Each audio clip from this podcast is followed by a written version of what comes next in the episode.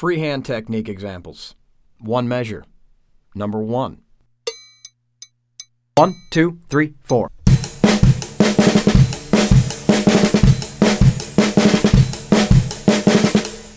Freehand technique, two measures. Number four.